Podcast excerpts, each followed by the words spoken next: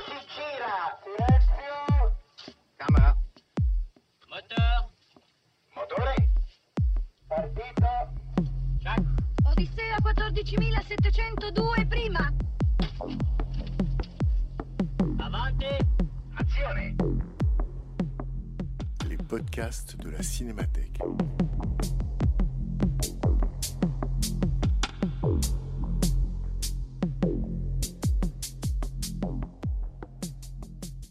Bonsoir Nicolas Boukrieff.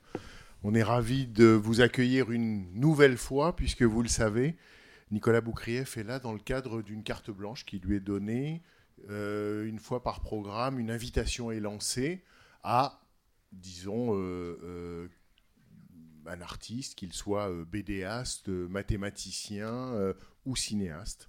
Euh, c'est le cas de Nicolas Boukrieff. Évidemment, Euh, on a un peu triché, je le disais l'autre fois, parce que Nicolas Boukrieff a un passé de critique de cinéma, ou en tout cas de journaliste de cinéma.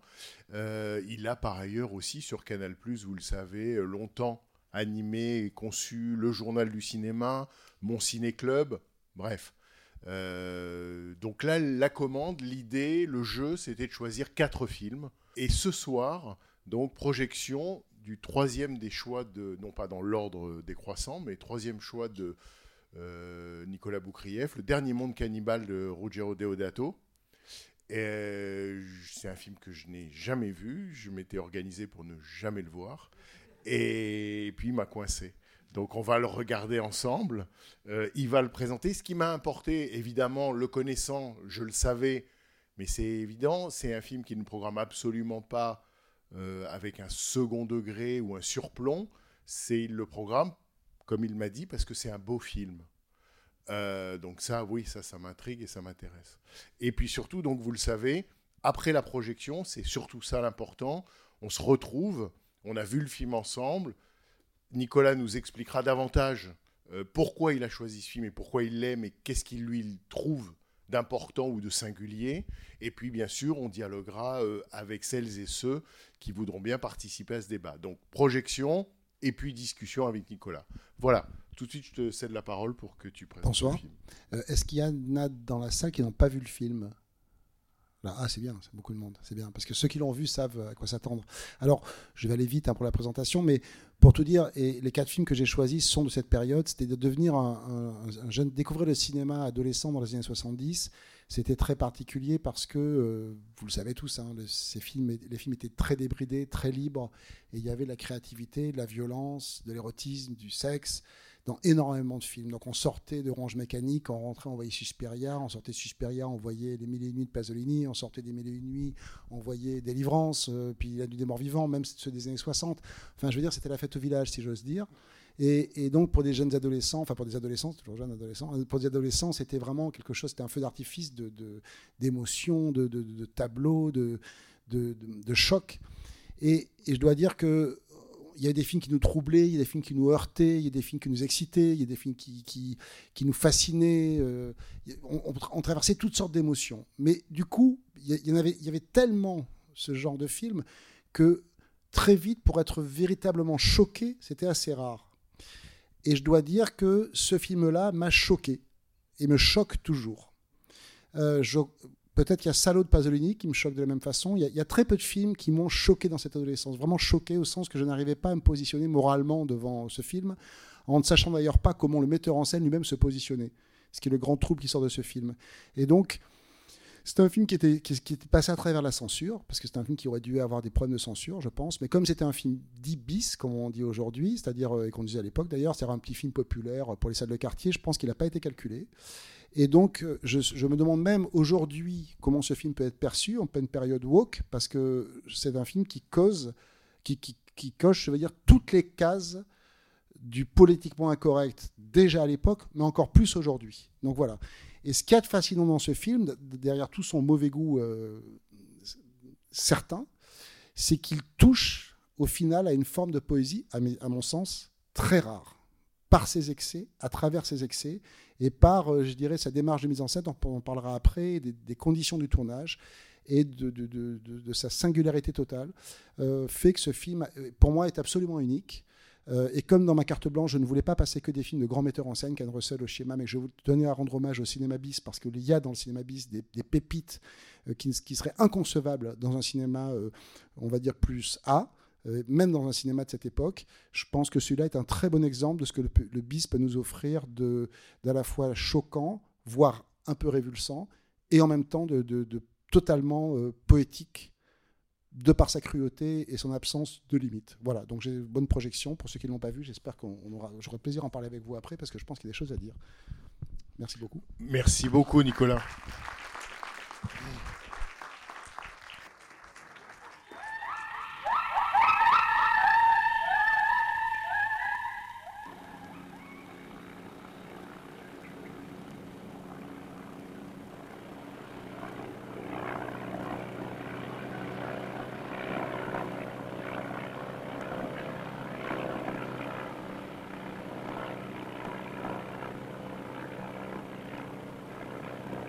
Non se lo beve un sorso anche l'ingegnere? No, no, grazie. E qui dietro posso? No, neanche io. Sul serio? No, Robert, perché non gli dici lo scritto? Charlie,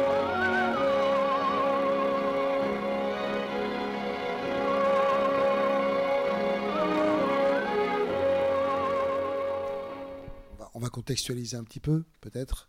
Je ne l'ai pas fait avant parce que comme je trouve que c'est un objet assez, uni- assez spécial, je trouve ça euh, plus intéressant que vous le voyez sans avoir trop de, références. Je pense des gens, dans la salle qui savent d'où vient ce film. Euh, tout part en fait euh, d'un premier film de cannibale, parce que c'est un genre spécifique, le film de cannibale italien qui a peut-être 7, 8, peut-être une dizaine de films maximum peut-être. Euh, en 72, donc 5 ans avant celui-là, il y, a- un film qui s'appelle, en français c'était Au pays de l'exorcisme, et le titre original, que je ne vous dirais pas en italien, c'était Le pays du sexe sauvage, je crois. Et c'est un film d'Umber- d'Umberto Lenzi, qui était un, artisan du cinéma bis, euh, qui, avait travaillé un peu dans tous les genres. Et c'est un film qui avait beaucoup marché à l'époque dans, son registre de film populaire, où il y avait déjà Ivan Rassimov qui joue Ralph, ici, la- l'ami du héros, et Mimi Lei, qui est la sauvage héroïne, on va dire. Euh, et ce film avait pas mal marché, avait fait pas mal d'argent, ce qui fait qu'ils ont demandé une suite à Umberto Lenzi cinq ans plus tard, ou c'est quatre ans plus tard, parce que le film est sorti en 77, donc, euh, et euh, Umberto Lenzi demandait trop d'argent. Et donc c'est Ruggero Deodato, le, metteur en scène de ce film, qui a, pris la relève. Euh, alors Ruggero Deodato, son parcours à lui, c'est assez étonnant, parce que c'est au départ, c'est un ami du fils de Rossellini, qui était un dingue de cinéma, et donc la première fois qu'il a fait un film, c'est un film de Rossellini, le général de la Rovère, je crois. Et, à partir de là, il est devenu assistant, assistant assez, assez pointu euh, dans le cinéma italien. Il a notamment participé à Django, le Django de Corbucci. Il prétend aujourd'hui qu'il en a réalisé la moitié, donc ça, ça, ça, se discute, on ne sait pas. Et euh, puis après, il, a fini par devenir réalisateur, mais uniquement réalisateur de films bis. hein, euh, et, donc il a récupéré ce film-là, il en a fait l'objet que, que, que vous avez vu. Euh, l'objet très inspiré, je trouve, à, sa façon, vous avez vu. Et ce film a énormément marché, ce qui fait qu'il a pu enchaîner ensuite sur un autre film qui est encore beaucoup plus célèbre encore, qui s'appelle Cannibal Holocaust, euh, qui lui est un film qui lui a amené énormément de problèmes parce que, comme c'était un film qui, était en found footage, alors on dit que c'est Ruggiero Deodato qui a inventé le found footage, vous savez, le, film en fausses images récupérées, de bobines récupérées, on regarde les rushs. euh, des gens comme dans- déjà imprimé. quoi. voilà, comme Déjà dans Blair. Witch Project, enfin bref, ce, ce principe du found footage. Donc on dit que c'est Deodato qui l'a inventé. Euh, déjà, avant Deodato, il y a Zulewski qui l'avait pratiqué dans son film de science-fiction qui s'appelle Sur le globe d'argent. Donc euh, si quelqu'un l'a inventé avant Deodato, c'est Zulewski. Peut-être qu'avant, il y a déjà des films qui existent, je sais pas, je suis pas au courant. Mais toujours dit que Cannibal Holocaust, c'était un film fait en found footage. Et, euh, il y a eu un énorme scandale en Italie car euh, la rumeur a couru que les acteurs étaient vraiment morts, qu'il avait fait des vrais massacres euh, d'indigènes sur place, etc. Il a dû prouver que les acteurs étaient vivants. Il y a eu un procès qui a été fait. Et puis après, ce qui s'est passé, c'est que comme c'était monté très très haut dans le scandale et dans le film sulfureux, le, le, procès d'intention s'est répercuté, ce qui pourrait être fait ici aussi, sur euh, la souffrance animale. Donc euh, le film est sorti quand même assez esquinté, mais ça a été un gros succès énorme, surtout en VHS, c'était aussi l'arrivée de la VHS. Et donc il y a eu ce mini-genre, il y a une un autre film où on retrouve encore Ivan sont, euh, et, et Mimi Lei qui s'appelle Le Mangiati Vivi en italien, en français je ne sais plus, de Umberto Lenzi à son tour. Et donc voilà, il y a eu 7-8 films, comme ça, une dizaine de films peut-être. Euh, un peu crapoteux, hein, tous, tous un bizarres, euh, tous. euh, et, et, et, et, puis ça a disparu, ce genre. Ça a disparu en même temps que le cinéma bis italien a, a, disparu aussi. Et il y a Eli Roth, le metteur en scène de Hostel, qui est un malade de ce genre de film, qui a rendu hommage euh, à ce genre, si tant est qu'il fallait lui rendre hommage, avec un film qui s'appelle The Green Inferno, qui est sorti il y a 3-4 ans. Et il arrive à retrouver quand même, Eli Roth, le, cet aspect un peu, un peu malsain et un peu très bizarre de- de ce mini-genre du cinéma bis italien, à la fois choquant et un peu fascinant et, révoltant et en même temps euh, unique. Et Green Inferno, par certains aspects, a, réussi à retrouver ça, mais avec un discours quand même beaucoup plus, euh, beaucoup plus de gauche, beaucoup plus clair et, euh, et- beaucoup plus situable idéologiquement. Voilà, en fait. Et, le, film de cannibale italien est aussi, on va dire, une continuité d'un autre genre de cinéma d'exploitation italien qui s'appelle le, le Mondo, euh, qui est une série de documentaires où là aussi il y en a très peu finalement, euh, qui avait commencé avec un film qui s'appelle Mondo c'est Cane antérieur. C'est antérieur. antérieur au film cannibale italien, il y, a, il y a un genre qui s'appelle le Mondo, qui sont des séries de documentaires euh, qui sont nés à la fin des années 60, si je me souviens bien, notamment par un film qui s'appelle Mondo Kane, qui était un... donc c'est des suites de documentaires avec plein de séquences, parfois ou souvent bidonnées, dont beaucoup sont des espèces de, séquences, ethniques comme ça, un peu, un peu racistes, euh, montrant des, des, des, indigènes euh, vraiment pas à leur honneur, on va dire. Et c'est mixé en général, enfin sur Mondo Kane, qui est un film très choquant aussi finalement, c'est mixé avec des, séquences qui montrent la société occidentale, mais dans ce cas-là de pire, de plus dégénéré. Donc Mondo Kane, Monde de chiens, c'est- un film que j'ai revu récemment et qui, je trouve très choquant parce qu'il il n'y a rien à sauver en fait. C'est-à-dire euh, les, les, les, tribus primitives sont euh, uniquement sur l'instinct et sur la prédation et, et, notre monde à nous est totalement décadent et dégénéré. Et, et donc ça, si vous voulez, il y a des aspects du mondo qu'on retrouve évidemment dans cette approche, dans cette vision, euh, dans, dans, ces scènes de, souffrance animale, etc. etc. quoi. Donc, voilà. Mais je trouve, moi, que celui-là échappe quand même à, l'ensemble, parce que je trouve justement que c'est une sorte de chaînon manquant entre le mondo, ce genre euh, très spécial, et le film de Herzog. J'ai envie de dire le cinéma à la Herzog, c'est-à-dire on prend, on prend une petite équipe, on prend des caméras, on va dans des endroits improbables et on tourne uniquement à l'inspiration. Euh, donc c'est voilà, c'est pour moi la rencontre ce film, euh, même si je me me mets toujours aussi mal à l'aise, euh, entre euh, Aguirre de Herzog ou Fitzcarraldo qui, qui et, et, euh, Le Mondo en fait. Aguirre d'ailleurs qui commence exactement comme ce film-là avec un, intitulé complètement bidon parce que je sais pas si vous vous souvenez dans Aguirre au début ils disent voilà c'est l'aventure de ce gars-là etc mais quand on voit Aguirre vu que tout le monde il, meurt au fin fond de la jungle on voit pas très bien comment ils auraient pu récupérer un quelconque parchemin qui raconterait Aguirre donc Herzog a aussi un petit côté exploitation à l'occasion qui ressort le passage du bateau cette, cette espèce d'énorme euh, séquence documentaire dans dans Fitzcarraldo a un petit côté presque mondo, tellement on est dans l'effet réel de ce truc-là. Donc voilà, on est dans cette famille de cinéma, je dirais. Voilà. Mais le, tu, tu, tu le rapprochais de qu'est-ce qui dans le film, euh, toi, te donne le sentiment. Enfin, euh, dans l'introduction, tu as parlé, tu disais, tu parlais de poésie. Tu disais que c'est-à-dire qu'à un moment, quand on, j'allais dire, quand on dépasse la limite, quand on filme l'excès ou l'improbable ou le jamais filmé, même si effectivement tout, enfin j'ai le sentiment, je, suis un peu confus, mais parce que le film m'a un peu, je, je suis pas dans l'ordre, mais euh, comment dire, on a le sentiment aussi que le film a une technique qui est de laisser penser par par exemple, le texte au début ou le texte à la fin, que ce serait inspiré d'une histoire vraie ou que, ce, que ces éléments-là seraient réels. Et je me disais pendant le film qu'en fait, les, passages avec les animaux, qui eux ne sont pas simulés, euh, sont sans doute là pour apporter une sorte de véracité documentaire qui, j'ose dire, enfonce le clou et fait, et fait que ce qui est simulé dans le film le paraît moins. C'est-à-dire que ce pourquoi on ne rit pas euh, aux scènes, euh, j'allais dire, de cannibalisme, euh, c'est sans doute parce que, en quelque sorte, il y a ce contrepoint et, que la frontière, finalement, entre ce qu'on peut croire ou ne pas croire, le documentaire, la fiction, tout ça a bougé.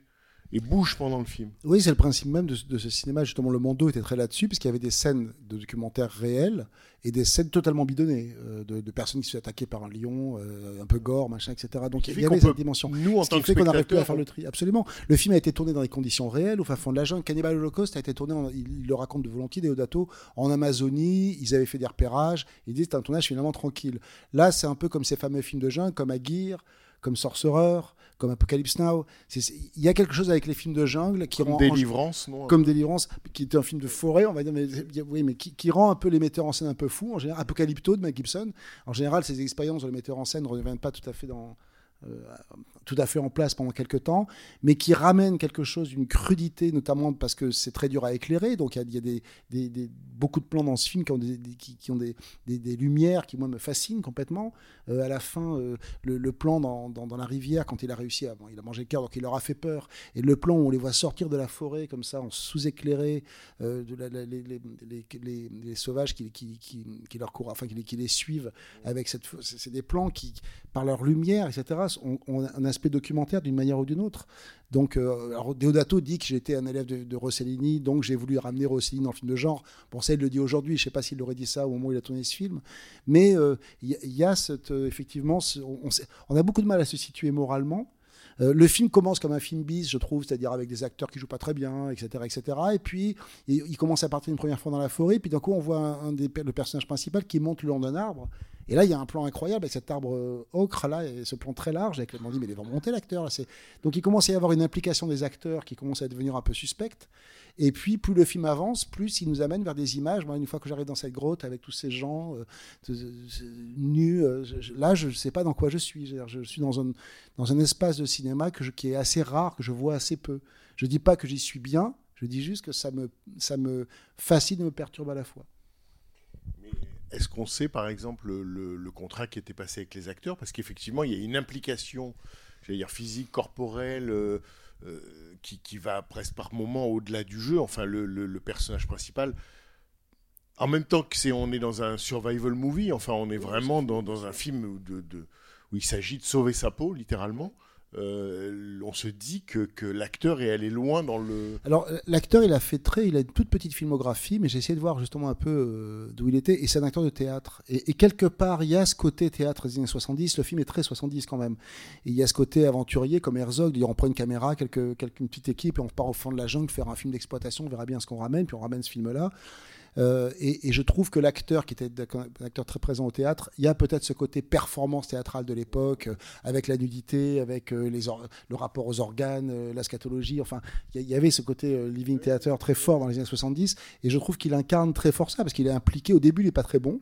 Et puis plus le film avance, et plus il est totalement, euh, euh, je sais pas, défoncé par ce qu'il est en train de vivre ou par ce film. C'est assez, euh, assez fascinant, quoi. Ah Oui, moi je trouve ça très flagrant dans le film, qu'on a l'impression que sa performance s'améliore au fur et à mesure, comme si, entre guillemets, il s'était pris au jeu. Il y a quelque chose de... Et donc tu dis que du fait des conditions, du fait de la situation, du fait de l'endroit où il tourne, effectivement, beaucoup de choses, et ça, ça vaut, enfin c'est une parole de cinéaste, c'est-à-dire que c'est pas possible de complètement préméditer un tournage comme celui-là, et que une partie du film naît des lieux, des Ah oui, situations, des Je pense possibilités. que clairement, ils ont dû repérer la trouve. grotte et puis après, c'était, ils sont partis en freestyle. Ça se voit, ils ramènent. Puis il y a des stock shots au milieu. Il y a, il y a un mélange de tout ça. Ce, qui, ce que je trouve très très violent dans ce film en fait, et je, je connais pas beaucoup de films comme ça. hein. Je pense que euh, peut-être la, la proie nue de Cornel White. Je sais pas si vous connaissez ce film, qui est un film fascinant aussi. Euh, c'est un film dont le seul principe c'est la prédation. Et la survie. C'est-à-dire la, vision, et c'est là que c'est très mondo, la seule vision qui nous est montrée du monde, c'est un principe de prédation. Il y a toujours, il y a toujours un, il y a ce moment euh, qui, est très choquant, mais un peu fascinant, où ils, prennent le crocodile et ils sortent du crocodile le cadavre de l'oiseau. C'est-à-dire que ce n'est qu'un monde où, les prédateurs cherchent à attraper leur proie. Et, ceux qui essaient de s'en échapper, y compris d'un point de vue sexuel, avec cette scène qui est très choquante, déjà à l'époque. Hein, euh, C'était une scène qui était, irrecevable à l'époque du viol, euh, et puis après avec les, les- les feuilles, avec les, fruits, parce qu'elle a été merveilleusement violée. Euh, C'était déjà à l'époque très abominable hein, comme principe. Et en même temps, la scène de chasse, quand lui la chasse dans, cette espèce de, de, de champ avec des herbes hautes, la fille qui se cache et tout, avec ces longs travelling, c'est une scène qui a, qui a- qui a une forme de poésie, malgré tout, euh, primitive, euh, qui, est, qui est troublante. Donc, euh, c'est. Ce qui est, ce qui est évidemment troublant pour nous spectateurs, c'est comme dans la chasse du comte Zaroff, c'est que la chaîne alimentaire est inversée. C'est-à-dire que là, littéralement, euh, euh, on se retrouve en bas, euh, l'humain se retrouve en bas de l'échelle. quoi. Oui, absolument. Et, là, là où, le film, pour moi, devient, là, je me dis, là, ils sont très loin quand même. Je sais pas, hein, le metteur en scène, parce que tout ça, c'est de l'exploitation. Ce qui est fascinant, c'est que le gars qui fait ça ne cherche pas à faire œuvre d'auteur. Il cherche à faire un film d'exploitation commerciale pour les salles populaires. C'est son seul but. Mais justement, là, il s'est retrouvé dans cette situation. Et, où est-il? Je ne sais pas, moralement. Mais ce que je sais, c'est quand je vois ce film et qu'à la fin, il y a cette espèce de thème très mélo qui, est collé sur la scène de, de- la préparation culinaire, on va dire, de l'héroïne, en quelque sorte, euh, avec l'explication documentaire de comment euh, ça se pratique. Vrai ou pas, on saura, on saura jamais. Et, mais qu'il y a cette musique comme ça, très mélodramatique, qu'on croirait sortie d'une comédie italienne dans les, grands, dans les moments dra- mélodramatiques. Je me dis, mais là, ils sont très très loin, les gens qui ont fait ça. Parce que c'est une scène vraiment euh, gore, c'est une scène d'horreur, et pourtant, il la filme avec ce montage parallèle des héros qui s'enfuient, comme une espèce de moment presque romantique. Euh, c'est- très perturbant, très dérangeant, très spécial. C'est pour ça que je trouve ce film passionnant.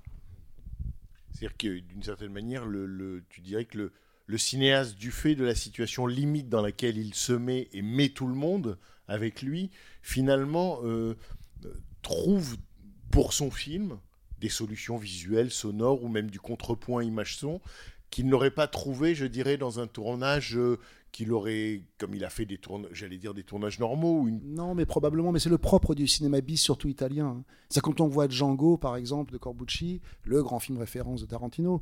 euh, je veux dire, ça se passe dans une ville déserte, et, et- et je pense qu'ils n'avaient pas d'argent pour, pour, pour avoir de la figuration. Donc, ce qu'ils ont fait, c'est qu'ils ont arrosé d'eau toute la ville. Je pense que c'est ça, c'est comme ça par ça qu'ils sont passés. Donc, la ville est déserte et totalement boueuse. Et ils disent elle a été abandonnée. Et ça crée une, espèce de ville de fantôme, une ville abandonnée, terrifiante euh, euh, et sublime graphiquement. Mais c'est très probablement parce qu'ils n'avaient pas les moyens de se payer des figurants. Donc, je veux dire, c'est dans, cette économie-là, ils arrivent à trouver des solutions qui sont du cinéma pur, euh, parfois choquants, mais, mais qui, qui, qui, qui n'appartiennent qu'à ces films-là. Ce film-là, pour moi, est unique. Je ne Ouais, ouais. connais pas beaucoup de références. Euh, Il y a d'autres films de cannibales italiens, mais ils ne touchent pas à, cette, euh, à, ce, à ce graphisme et à cette. euh, que sans c'est- vouloir, sans vouloir absolument faire de, évidemment, sans vouloir faire de l'art, la, la situation de pauvreté ou la situation extrême fait surgir ou donne quelque chose qui ne sortirait pas autrement. Ben, ce sont des cinéastes visionnaires. Il est visionnaire, ce gars-là, parce qu'au bout de 20 minutes, il n'y a plus de dialogue. Donc tout passe par sa vision et, par, son récit qui est minimaliste. Et, tout passe par sa vision. Donc de toute façon, il, est, cinéaste euh, naturel, j'ai envie de dire. Euh, Il y a certains cadres qui sont fascinants, certains plans qui sont superbes, puis d'autres choses qui sont, qui sont... Enfin, je sais pas, le combat, cette espèce d'oiseau tellement étrange qui est dans cette, toute la partie dans- dans la grotte, c'est assez, assez hallucinant ce qu'on voit quand même. Et, en même temps dérangeant. Et, euh, donc Alors maintenant, c'est marrant parce que tous ces cinéastes, Umberto Lenzi, Deodato, comme il y a beaucoup de gens qui adorent ce qu'ils font aujourd'hui, enfin, il- il- le, net a, vraiment fait exploser cette culture du bis, quitte à presque à la rendre majoritaire, ce qui devient un peu un problème aussi, je trouve, quand même, faut pas exagérer. Euh, il, il y a beaucoup d'interviews d'eux, et, donc maintenant, ils ont peu à peu, ils ont commencé à intellectualiser leur discours. Euh, assez facilement, sans doute parce qu'il y a des gens qui leur ont posé des questions dans lesquelles il y avait déjà les réponses. Donc, euh, vous avez commencé avec Rossellini, il y a, une sorte de, véracité dans les mots cannibales, parfaitement, le gars va pas dire non. hein. Je veux dire, mais je suis pas sûr qu'à l'époque où il a fait ce film, il pensait tant que ça à Rossellini. Peut-être que oui, il faut pas non plus. euh, Peut-être. Juste une dernière chose avant de vous passer la parole. Euh, tu disais que c'est ce sous-genre, c'est-à-dire le film de cannibale ou le, le- le- le- ce, ce film, euh, oui, euh, ça existe dans les années 70, ça s'arrête au début des années 80. Non, ça continue encore un peu parce que je crois que Bruno Mattei en a fait un il n'y a pas si longtemps. De temps en temps, ça, ça, ça ressort, mais c'est un film où il y a très très peu, de, un genre où il y a très très peu d'éléments. quoi. Mais comment expliquer que ce genre ait surgi ou se soit développé en Italie? Est-ce qu'il y a une raison à ce que ce soit Je pense que ça vient des séquences de Mondo qui se passaient en Papouasie, où on voyait déjà des scènes de cannibalisme, enfin de cannibalisme, d'enterrement, de gens qui mangeaient soi-disant des, des, des cadavres euh, euh, de- séchés, je sais plus. Euh, donc je pense que ça vient de ces séquences-là, mais je peux me tromper, mais je pense qu'il vient de ces séquences-là, et du succès du tout premier, donc au pays de l'exorcisme, qui a marché. En Italie, dès qu'un film, dès qu'un genre marchait, aussi petit soit-il, dans le genre d'exploitation, ils en faisaient plusieurs jusqu'à épuiser le genre. Quoi. Donc euh, je pense que ça vient de là au départ. Oui, oui, mais il y a quelque chose dans cette culture qui permet en tout cas que par exemple les Mondo, les films Mondo existent en Italie. Enfin, il faut être un Oui, pays oui. de mécréants Ah, ou de C'est-à-dire que c'est aussi le pays du western spaghetti, c'est-à-dire où on s'en prend au, au sacro-saint euh, Ouais, genre moi, je préfère les termes de américain. western italien au terme de western Mhm. spaghetti. Je préfère les termes de western Oui, italien au terme de spaghetti. pour dire à quel point c'est... Euh, Euh, oui, oui, mais c'est c'est- c'est ce pays-là. hein. C'est ce pays où il y avait d'abord il y avait un cinéma qui marchait comme on n'imagine pas. Euh, C'est-à-dire que les, les films faisaient 15 millions d'entrées, 12 millions d'entrées. Il y avait, il y avait, c'était un- un- il y avait pas que les studios, il n'y avait pas que les metteurs en scène. Il y avait un public qui était extrêmement présent dans les salles, mais vraiment énormément. Et il y avait aussi des, beaucoup de salles populaires, beaucoup de salles de programme et même des, des productions. C'est c'est Christophe Gans qui, qui est en train de, qui est un de cinéma italien et qui commence à, s'intéresser aux films qui ne sortaient que dans une région. Il y avait des productions régionales de films bis. Donc il y avait une licence, je pense que la censure devait être débordée en plus. Euh, et donc voilà, ça a donné cette espèce de cinéma, euh, de, production extrêmement festive, on va dire, de tout point de vue. Et en même temps, c'est presque la fin. C'est-à-dire que on sait que le cinéma italien de l'après-guerre, c'est-à-dire de Rossellini justement jusqu'au milieu des années 70, est un des plus grands du monde. Et oui, c'est Et après, ça, le plus grand du monde. et après, ça s'effondre. Oui, Be- Berlusconi. Non, mais c'est- réellement Berlusconi. C'est fou parce que, euh, petite, petite parenthèse, euh, Fellini était considéré comme le moins politique de tous les cinéastes italiens. C'est vrai qu'il faisait ses grandes fresques, il parlait de décadence, mais il était même considéré un peu de droite euh, par la plupart des cinéastes très à gauche du cinéma italien. Et en fait, je revoyais Intervista l'autre jour, et à la fin, il désigne l'ennemi. C'est-à-dire, il, finit le film avec des gens qui se défendent contre des Indiens qui arrivent avec des, avec des antennes de télévision et il dit voilà là, là et avec Ginger et Fred il a commencé. C'est à dire que quand il a commencé à s'exprimer c'est pour dire là il y a un vrai vrai vrai danger. Donc euh, finalement euh, quand, quand Fellini est devenu a, commencé à tenir un, un propos politique c'était pour dénoncer ce qu'il voyait être leur pire ennemi puisqu'il a effectivement assassiné le cinéma italien y compris d'exploitation La plus grande laideur ou la plus grande sauvagerie, c'est pas au fond de la, de la forêt ou de la jungle. hein. C'est plutôt le, le régime audiovisuel petit auquel mot aussi sur a soumis le Il cinéma y, a- il y a deux choses aussi qui sont dans ce film quand même. que Je dis quand même, il est film quand même spécial. Je sais pas si certains parmi vous ont déjà été dans la jungle. Moi, je suis allé deux fois. Euh, quand je vois euh, ces acteurs marcher pieds nus dans des, dans des. Enfin, je veux dire, la jungle, c'est le monde des insectes. C'est le domaine des insectes. Dès qu'on touche une truc, il y a des fourmis qui vous attaquent, des, des araignées partout. Des, des- C'est avant même les, les autres prédateurs, il y a des insectes partout. Et quand dans ce film, je vois l'actrice avancer dans une espèce d'eau boueuse, etc. J'ai bien qu'ils aient fait un peu des repérages, mais je pense qu'ils ont pris. Je sais qu'ils ont beaucoup trinqué hein, pendant le tournage. hein. Il y a eu beaucoup de morceaux de serpents, insectes, machin. Ils ont, ils ont reçu. Mais là, je vois ces acteurs nus quasiment. Euh, je me dis que c'est quand même assez furieux. Et donc l'actrice, c'est assez curieux parce qu'elle jouait donc dans euh, Le Pays l'Exorcisme. Elle rebondit dans ce film-là. Elle joue après. euh, elle a une petite carrière, très très petite.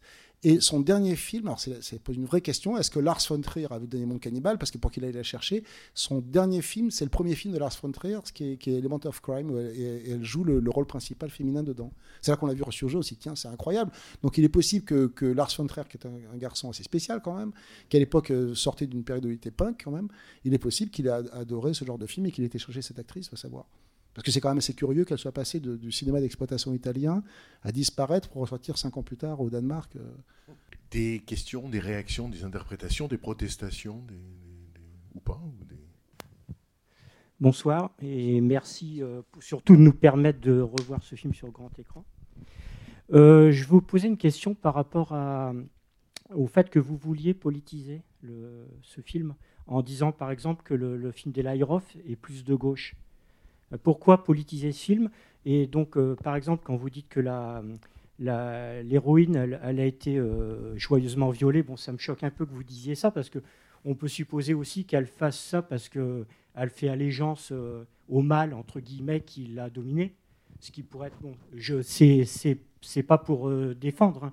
mais donc pourquoi vouloir politiser ou Ah non, je ne vais pas le politiser. J'ai dit qu'Eli Ross, lui, fait un film très très clair politiquement, puisque dans son film, c'est des, je sais plus, je me souviens plus très bien, mais Green Inferno, c'est un Green film Inferno, réalisé c'est ça. bien plus tard. Mais, mais le discours est très sur ceux qui détruisent l'Amazonie, euh, sur des, des, des, des écolos un peu qui planent un peu, etc. Donc Eli Ross, lui, a inscrit un discours politique très clairement dans son film. Je ne pense pas que ce film-là, de quelque point de vue que ce soit, est politique. C'est- d'ailleurs ce, qui a- toujours été troublant dans ce film, c'est de savoir, on ne sait pas très bien, mais c'est le propre du cinéma d'exploitation, et c'est aussi pour ça qu'on l'aime, hein, c'est que parfois, il est impossible de savoir comment le metteur en scène se positionne moralement par rapport à ce qui tourne.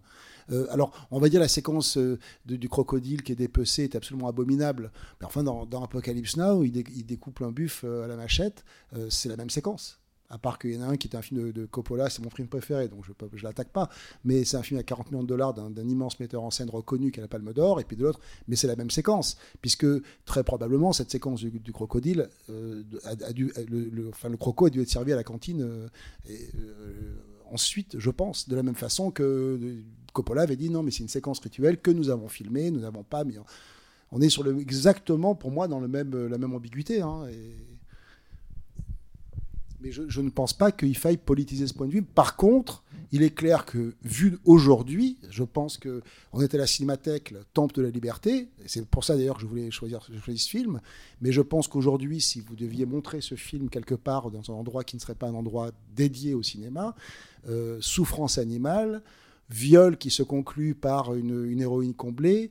euh, euh, non, mais je veux dire, même si c'est une forme de soumission, admettons, ce n'est pas un viol, mais elle se soumet au mal qui a su la dominer, ça reviendra au même. Euh, sexualité avec enfant, image de sexualité avec enfant. Euh, il y avait beaucoup euh, vision de, sauvage qui n'est pas, on va pas dire qui, qui n'est pas d'un immense humanisme. Je veux dire que le film coche quasiment toutes les, les, les, ce qui aujourd'hui révulse beaucoup de, de, de monde, euh, à tort ou à raison, qui crée débat, etc. Ce film-là appartient à un endroit. Enfin, ce film-là serait inconcevable aujourd'hui, je pense, sauf euh, autoproduit euh, par des gens qui feraient ça avec leurs iPhones pour balancer ça sur le darknet. Mais une production normale qui ferait ce film-là, ça paraît inconcevable aujourd'hui. Je pense, je peux me tromper, mais. Mais c'est là que c'est troublant. Parce qu'il y a dans ce film beaucoup de choses qui sont révulsantes. Et pourtant, je ne sais pas pour vous, mais pour moi, il y a une forme de poésie très puissante par instant, des images que je n'ai jamais vues.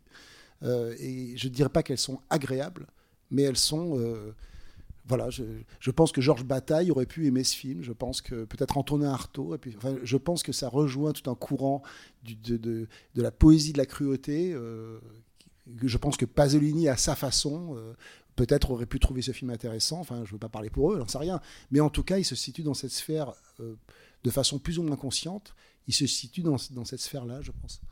Il semblerait qu'il y ait un imaginaire de la jungle qui soit, euh, qui soit propre aux années 70. En fait, que, vous parliez de Sorcerer, d'Apocalypse Now, de films comme ça. On dirait que ça a disparu complètement après. Apocalypto, Mel Gibson. Apocalypto, qui est d'ailleurs oui. est aussi un film très déviant. Oui, par- mais par des- certains aspects, C'est des exceptions choquant. dans le paysage, alors que dans les années 70, on commence avec Aguirre, on finit avec Apocalypse Now. Et il y a aussi La Revanche de nommé, Cheval, Oui, aussi, dans, oui. dans- qui a des points communs avec ce film, dans un rapport presque SM entre le personnage principal, le, le- le rapport et le, enfin, le spectateur, parce que qu'est-ce enfin, il souffre le personnage, quoi. C'est, le film un peu, un peu SM hein, pour le spectateur, parce que quand même, euh, s'identifier à ce personnage, il en prend tellement plein la tête que c'est assez désagréable. C'est là qu'on voit que les années 70, c'était un terrain d'expérimentation où les gens voulaient aller au bout des choses. On a l'impression, on a l'impression que la jungle, c'était le terminus, justement. Oui, c'est vrai. C'était l'endroit non filmé. C'était l'endroit. Et d'ailleurs, les, les tournages dans la jungle des années 70 sont tous un peu dingos. hein. Enfin, je veux dire, on le sait. hein. Il y a des, des making-of euh, qui les racontent. C'est vrai que c'est à la fois un terrain connu, un terrain vierge, et il y a effectivement, un- c'est- il y a cette idée dans ces films-là, sem- semble-t-il, que il faut justement aller là où le cinéma n'est pas encore allé. Et donc il y a, une sorte de, jeu avec les limites, les frontières, la transgression. euh, et effectivement, le cinéma améri- enfin, américain ou italien des années 70 euh, semblait beaucoup rétrospectivement beaucoup plus audacieux, beaucoup plus libre. Peut-être aussi parce qu'il y avait quand même, en tout cas dans le cinéma américain, une, confiance ou une obligation de confiance faite en- pendant un laps de temps assez court aux cinéastes eux-mêmes, quoi. Euh, avec Oui, il y avait ça, mais il y avait aussi l'explosion du rock, l'explosion des drogues. Tout ça était lié, l'explosion de la sexualité. Donc tout ça était lié. La société elle-même était quand même très, très. euh, comment dire C'est des choses dont on ne parle pas, mais, mais par exemple, euh, d'où vient 8 et demi? Parce que Fellini fait une œuvre qui, au départ, qui on dit un peu néo-réaliste, c'est pas vrai, mais relativement raisonnable. Puis la Dolce Vita commence à, à être un peu trouble, et puis, euh, enfin, je veux dire, avoir des séquences comme ça, des visions. Alors, il trouve le, le principe de, de Mastroianni qui se bat dans les boîtes de nuit. Donc, les boîtes de nuit lui permettent de créer des espaces pour faire des visions délirantes. Mais il les encadre. Et 8 et demi, c'est fini. Il n'y en a plus. Et, et je, me suis toujours demandé, mais à quel moment, comment, d'où ça vient 8 et un jour, euh, je vois Fellini parler de Toby Dammit, le sketch qu'il a fait pour Histoire extraordinaire. Et euh, il raconte que Terence Stamp, qui joue dans ce sketch, en bon anglo-saxon, arrive et lui dit euh, voilà, euh, c'est quoi mon personnage, c'est quoi sa backstory? Il, veut absolument que Fellini lui dise tout ce qu'il a pu imaginer avant de descendre d'avion, car c'est un acteur fracassé qui arrive à Rome pour faire un western christique, et quand il arrive à l'aéroport, il est déjà dans un état lamentable. C'est Euh, le personnage. C'est le personnage de, de Terence Stamp. Et donc Terence Stamp voulait savoir comment, pourquoi ce personnage est dans cet état dépressif, euh, euh, décadent, etc. Et Fellini il raconte ça, il lui dit, ce que je lui ai dit, c'est, tu sais, la veille, tu étais à, à Londres, tu as pris deux acides, tu as fait une partouze et tu t'es fait sodomiser par un grand noir. Voilà. Et c'est l'explication que donne Fellini. C'est ce qu'il a dit à Terence Stamp. Genre, me prends pas la tête, voilà, ce qui t'est arrivé la veille, voilà pourquoi tu arrives comme ça. Mais quand même, quand Fellini, d'un coup, je me suis dit, ah oui, il dit, t'as pris deux acides, et d'un coup, on remet les choses dans l'époque, il n'est pas exclu, je ne dis pas que c'est l'explication, mais que, un peu comme Mébius, un peu comme Fellini ait fait des expériences de drogue à l'époque, et, si on voit le début du T-demi de ce point de vue-là, ça peut tout à fait être un, résultat de, de, de trip. Et je dis pas que c'est le cas, mais je dis qu'à l'époque, quand même, c'était euh, enfin c'était quand même lâcher les chevaux, quoi. Et, donc, euh, je veux dire, c'était de tout point de vue. C'était la, contraception, sexualité libre, etc. Donc, je veux dire que les, gens, c'était leur quotidien. C'est ce que je voulais dire tout à l'heure quand je disais qu'en tant que... Moi, j'ai film, j'avais 14 ans. Tout à l'heure, je me que c'était un peu tôt quand même. Je sais pas ce que disaient mes parents. Euh, oui, j'avais 14 ans. Et je veux dire que c'est- c'était ce qu'on recevait quand même. Mais Le film, est, le film est sorti interdit au moins de 18 ans, non? Ouais, mais alors, en province, l'introduction au moins de 18 ans, euh, si on connaissait bien euh, la, la, la caissière du cinéma, euh, c'était pas, c'est comme ça que j'ai pu voir tous ces films, sinon, bien sûr.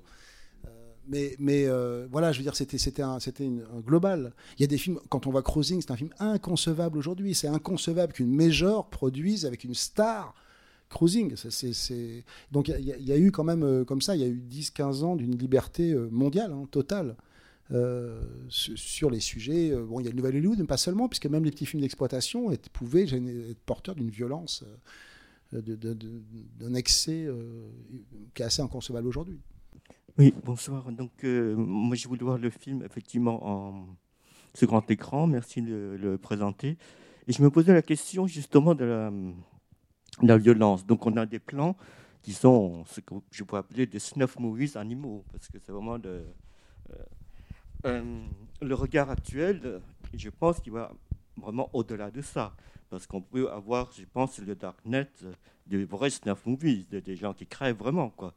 Moi, je n'ai jamais, jamais été voir tout ça. J'adore les films d'horreur quand je sais que c'est faux. Mais là, effectivement, il y a une sorte de euh, pulsion sa- sadienne. hein. C'est vraiment des, images pulsions de Deleuze qu'on voit de temps à autre. Et c'est vrai que ça. Je ne sais pas trop ce qu'il en est de vrais snuff movies parce que j'en ai jamais vu. Mais je sais que les gens Mais c'est ça qu'on, j'ai l'impression qu'on qu'on approche de l'œil, c'est Hmm. ce trouble entre, enfin, sur le statut de l'image. Oui. C'est-à-dire ce, ce qui est, ce qui est.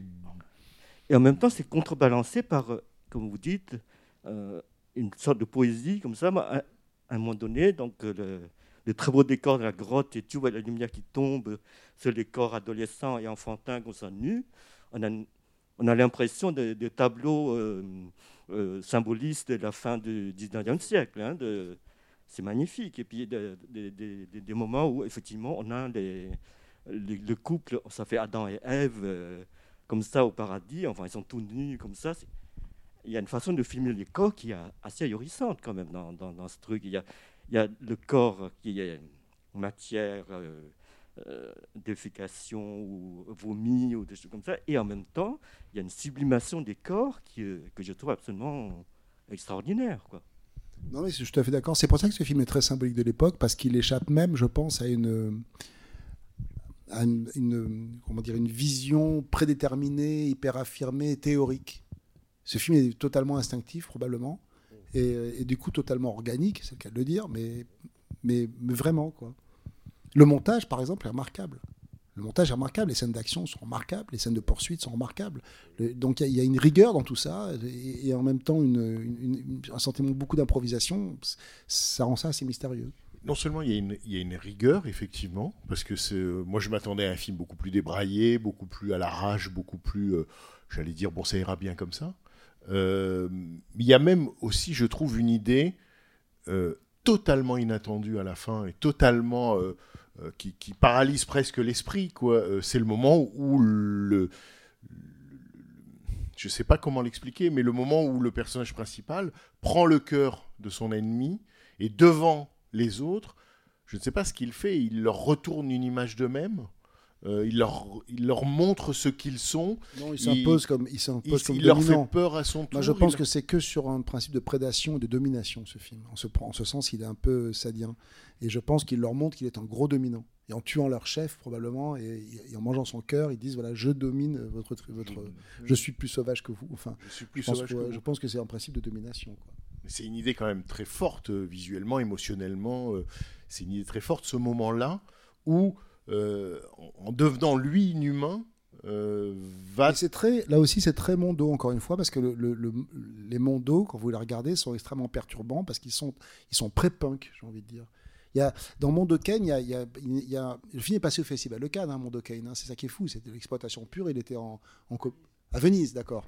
Et il y a une histoire qui fait froid dans le dos, c'est que il y a une séquence sur euh, Yves Klein, avec le bleu Klein, etc. Et, la séquence, donc Yves Klein a ouvert euh, ses- son atelier, son travail à ses caméramans, Prosperi et euh, Franco Prosperi et Giacopetti, euh, qui étaient des gens qui étaient, je crois, un peu à la mode aussi. hein. C'est des photographes de mode, etc. Donc il leur a ouvert euh, euh, ces séquences. Et donc dans toutes les séquences, on voit des séquences donc de, je sais pas, de, choses très morbides, d'enterrement en Sicile un peu hystérique. Puis après, on voit une séquence avec euh, des, gens qui peignent des poussins aux États-Unis pour euh, Noël. Enfin, et, tout ça paraît très décadent. Et les séquences avec, avec Yves Klein, quand j'ai revu le film, je trouvais vraiment, il, montre ça comme une espèce de peinture décadente et stupide et, aberrante. Et euh, donc ça m'a choqué. Je me dis quand même, euh, c'est assez glauque. Euh, Il y a toujours quelque chose de glauque dans tout ça.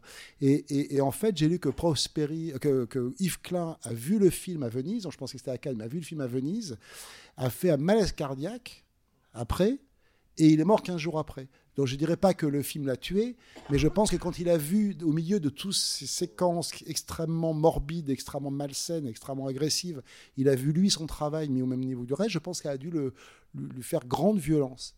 Et il y a toujours dans le monde quelque chose d'extrêmement violent, qui, est très perturbant, qui crée à la fois une forme de fascination, une forme de, de- rejet, euh, comme ici.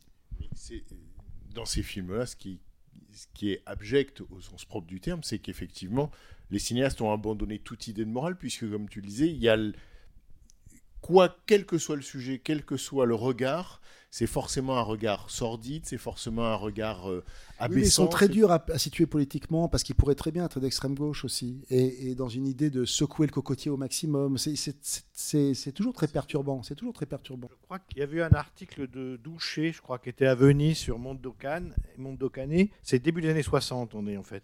Et euh, Moulet aussi avait vu les films. C'était pas les plus à gauche des rédacteurs des cahiers, hein, Moulet et Douché. Et en fait, ils avaient dit oui. Ils disaient oui. Douché avait dit il y a des films de gauche. Alors, il citait des cinéastes, je sais pas, Daniel Valcroze, Francesco Rosi, etc. Puis il dit, puis il y a des films de droite comme Romer ou Jacopetti. C'est-à-dire que, en fait, euh, évidemment, ce ne sont pas des documentaires, puisque tout est bidonné, euh, tout, est, tout est mis en scène, etc. Mais ce sont des essais, en fait. Ce sont des essais politiques. Et Jacopetti et Prosperi vont faire un film contre la décolonisation. Oui, absolument. Qui s'appelle Adio Africa, euh, Qui terrifiant. démontre que avoir, de- avoir donné l'indépendance aux pays africains, ça les a poussés vers la barbarie, la catastrophe, etc. Et évidemment, le film qu'on a vu là, il y a Mondo dans le titre. En fait, il, entretient un peu l'ambiguïté. On voit que ce sont aussi des films qui sont faits pour ce que les anglo-saxons appellent unsophisticated audience, c'est-à-dire des gens qui ne voient pas très bien la différence entre la réalité et euh, ce qui est mis en scène et artificiel. Alors évidemment, c'est très malin, parce que évidemment, il y a un carton expliquant que en gros, il n'est pas clair le carton du début. Il dit oui, c'est vraiment arrivé au protagoniste. Alors à qui? À l'acteur, euh, au personnage qu'il joue. Donc ça, c'est arrivé vraiment pendant le tournage. Enfin, c'est pas très très clair. Euh, et puis il y a euh, ce que tu as dit euh, qui est très juste, c'est-à-dire cette manière de mêler les morts réelles d'animaux avec des souffrances simulées, ressenties par les êtres humains, etc. Et donc, on voit bien que d'une certaine façon, ça s'adresse à un public qui voit pas bien la différence entre la fiction et le documentaire. Genre qui ne réagit que instinct- instinctivement, etc. Qui est d'ailleurs un public qui n'existe plus aujourd'hui, mais qui existe sous une autre forme, en fait. Aujourd'hui le public le plus non sophistiqué qui soit, c'est le public woke. Quand il voit une scène de viol dans un film, il dit c'est un film qui fait l'éloge du viol, etc. Enfin, euh, c'est intéressant de voir comment le rapport aux images, qui était un rapport, euh, ce rapport naïf de l'époque, il est, il est toujours aussi naïf, mais il est idéologiquement connoté différemment aujourd'hui. Bon, ça c'est un, un aparté quoi. Sur le, je sais que Deodato était venu à la Cinémathèque il y a quelques années. On avait fait une programmation Grand Boulevard à l'époque du cinéma bis, dans la salle des Grands Boulevards, et on avait montré Cannibal Holocaust, donc le film qu'il va faire après. Euh, et euh, je, me souviens, je, lui avais dit, mais euh, évidemment il a approuvé, mais je, enfin, je lui apprenais un truc, quoi. Là, pour le coup, j'étais assez fier. Je lui dis, mais il y a un article d'André Bazin, qui est grand critique français, qui, au début de Qu'est-ce que le cinéma, il y a un certain nombre de textes sur, évidemment, il s'interroge sur l'essence du cinéma, qu'est-ce que c'est, la mystique du réel, etc. Et il dit, c'est un article où il, il se pose la question du documentaire. Et il dit, mais la plupart des documentaires sont plus faux que la plupart des films de fiction que vous voyez. Il prend comme exemple, ça c'est assez génial, il dit, voilà, vous avez un film, euh, vous, vous- vous- vous voyez un film sur, euh, sur une tribu de cannibales. On vous dit, c'est une tribu de cannibales, on, est dans, on va filmer une peuplade primitive, vous avez un, un- un- un indigène devant la caméra, et la voix vous dit, euh, cet homme est un féroce cannibale. Et Bazin dit, évidemment, on n'en croyait rien, puisqu'il n'a pas mangé le caméraman. Et donc Cannibal Holocaust, c'est ça, parce que là, pour le coup, d'une certaine façon, c'est très malin, parce que là, il, il fait croire que, en fait, les caméramans, le caméraman a été mangé. Donc ça, c'était, c'est assez, euh, c'est, c'est assez euh, amusant, quoi. Et sur, sur ce, ce cinéma qui est totalement artificiel, c'est-à-dire que quand on entend des gens dire parce qu'il a travaillé avec Rossellini, euh, fait- Rossellini disait les choses sont là, pourquoi les manipuler? Euh, Deodato n'a fait que man- ces gens-là ne font que manipuler. D'ailleurs, euh, Mais Rossellini aussi. pourquoi pas? Et d'ailleurs, euh, oui, Rossellini aussi, mais, bon, mais pas. mais- mais par ailleurs, pourquoi pas hein? C'est vrai que c'est un très beau film, enfin un film très impressionnant, etc. Mais euh, évidemment, on est, dans, on est du côté du théâtre, on est du côté de la performance, mais aussi, on est aussi. Alors c'est ça aussi qui est intéressant dans ce qu'on appelle le cinéma bis italien, en fait. Mais, mais pas seulement italien. C'est on est dans un cinéma post-hollywoodien. Et à ce moment- les années 60, les années 70, alors euh, en Italie, c'est le western. euh, et là, qu'est-ce que c'est? C'est une forme dégradée du film d'aventure exotique. C'est Tarzan. Et Tarzan. Et quand on voit les, les Tarzans de la, de la métro Goldwyn Mayer avec, avec Muller, hein, dans les années 30, etc., on se rend compte que c'est un genre qui est beaucoup plus violent Ah oui. que tous les genres. Les deux, les premiers, ils sont terribles. la jungle, la, le côté, la dimension pri- primitive, la- la- la- le retour vers un archaïsme, un monde originaire en fait, que le monde des pulsions, hein, enfin bon, ça a été dit. Euh, ça, fait partie de, c'est dans l'ADN du film d'aventure exotique. Et là, on arrive effectivement, ça existait déjà, et évidemment comme dans, dans, dans- dans- dans ce cinéma-là, et à cette époque-là, on propose des versions maniéristes, euh, extrêmes, euh, de, de la rhétorique en fait qui a été celle du film d'aventure exotique, évidemment ça donne des objets euh, aussi étranges que, que celui-là. Mais c'est quand, on voit ce film, moi j'aime beaucoup les romans d'Edgar Rice Burroughs. Et Edgar Burroughs, on peut dire qu'il a plutôt été trahi par le cinéma. Mais c'est peut-être un des films qui peut se rapprocher le plus des premiers des, ro- des- des- des romans de Tarzan, c'est-à-dire comment l'homme nu, comment l'homme nu doit survivre. Avec quelque chose de très, pour le coup, euh, documentaire. Qu'est-ce qu'on mange Qu'est-ce qu'on on mange un truc et il faut pas manger n'importe quoi parce qu'on est malade. Enfin, il y a quelque chose de très fort là-dessus et quelque chose qui euh, que finalement le cinéma n'avait pas réussi et que d'une certaine façon, paradoxalement ou innocemment ou naïvement, ce truc-là réussit quelque chose euh, qui en fait est très présent dans les récits d'aventure exotique, dans, dans toute une littérature en fait, qui existe depuis très longtemps. Et la peur de l'homme blanc. Et tout ça, c'est la peur de l'homme blanc, évidemment. Euh, Mais c'est vrai sur les premiers Tarzans, parce que les deux premiers Tarzans, avant que le, code, le Codice frappe, les deux premiers Tarzans sont d'une violence extrême. Je sais plus si dans le premier ou dans le deuxième, celui avec les pygmées qui jettent les héros Oui, euh, à un le gorille premier, euh, dans une cave géant, en, en chantant et tout. C'est d'une extrême violence. Il y a le fameux troisième Tarzan qu'on verra jamais, là, qui a été totalement détruit par le studio parce que le Codice était tombé. Donc il reste que des petits bouts dans le troisième et qu'on ne verra jamais tellement il était violent. Mais c'est très juste. hein. Et même sur, effectivement, Gareth Bruges, je me disais en regardant ça, par moment on dirait du Frank Frazetta, l'illustrateur 70 qui a illustré euh, Ricebrook justement et, et, et- et Conan, toute cette littérature euh, du, du- du début du, du 20e. Du 20e. Et c'est vrai qu'il y a, il y a- c'est très juste hein, sur, sur euh, le, le- le cinéma d'aventure primitif que Hollywood a très vite euh, nettoyé de, de peur que Et c'est pour ça que effectivement les chasses du Kontsarov, ce, ce cinéma pré, pré, pré-code euh, qui a après disparu. Et effectivement, il retrouve Et cette quand on essence. pense même à King Kong dans les années 30, Oui, avec oui, le singe ouais, qui trace les gens, c'est tout à fait. violent. Quoi. C'est tout- Mais c'est- tu as cité un film qui est, qui est très impressionnant, c'est La Proie nue. La Proie nue, La. Proie nue Qui est très proche, hein, de celui-là. un peu presque Ouais. le modèle Donc de le ça. film de Cornel C'est Wilde. un film de Ouais. Cornel Wilde qui est un acteur de KPDP dans les années 40, etc. Quelques films noirs. Et puis qui s'est lancé dans une espèce d'ego trip un peu et qui s'est mis à faire des films où il est en vedette. Et dans La Proie nue, il joue le rôle d'un explorateur capturé par une tribu et qui, et qui en fait En le lâche dans la nature entièrement nu. Et c'est euh, c'est les chasses du comte Zaroff. C'est une chasse à l'homme. Ça dure une heure et demie. Là, il n'y a quasiment pas de dialogue. hein. Le film est très cruel. Et le film est très cruel. Et en fait, là, pour le coup, c'est pas une forme dégra... c'est c'est- c'est la dé- c'est Hollywood décadent. C'est-à-dire que là, on est, euh, on aurait pu le mettre quand on, a- Hollywood décadent, c'est pas seulement la, sexualité euh, prise entre répression et, débauche. Euh, là, c'était quelque chose autour de la violence. Alors, c'est une production indépendante, tournée en Afrique du Sud pour des raisons fiscales, mais ça a quand même été distribué par la Paramount. Donc, c'est une époque, effectivement, où tout se détraque aussi un peu. Le système se détraque. Et donc, on peut voir des trucs comme ça. Mais, effectivement, enfin, à part le Cornel Wilde, euh, c'est vrai ce sentiment que presque le, ce que tu appelles le cinéma post-hollywoodien, c'est-à-dire que quelque chose qui aurait été finalement refoulé ou interdit dans un cinéma majoritaire trouve quand même le moyen de revenir, de surgir ou de s'imposer ou de se Oui, représenter. mais c'est aussi une manière de continuer. C'est aussi une manière de à une forme qui est- Comme le western qui- italien. Une manière, une forme qui est mise en crise euh, par. On a euh, toujours dit du western générations. italien que c'était le fossoyeur du genre, alors que c'est ce qui l'a prolongé. Quoi. Oui, voilà. Non, non, mais c'est une manière de continuer, mais alors évidemment sous une forme maniériste, ou de- ce, qui, ce qui était profondément en crise.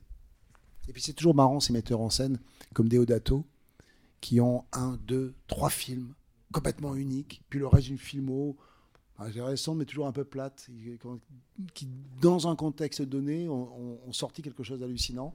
Mais on on peut pas dire qu'il y a œuvre chez Deodato, quoi. Je veux dire, au sens large du terme. Mais Juste, ah oui, tu parlais aussi de la musique là, et du, rapport entre la musique un peu suave et euh, l'horreur de ce qu'on voyait. Ça, c'est Mondo Cane. Mondo Cane, c'est une chanson qui c'est mort, écrite par Riz Ortolani, qui un grand musicien. Euh, et c'est une, c'est- c'est une, c'est devenu un tube. hein, Sinatra l'a chanté, etc.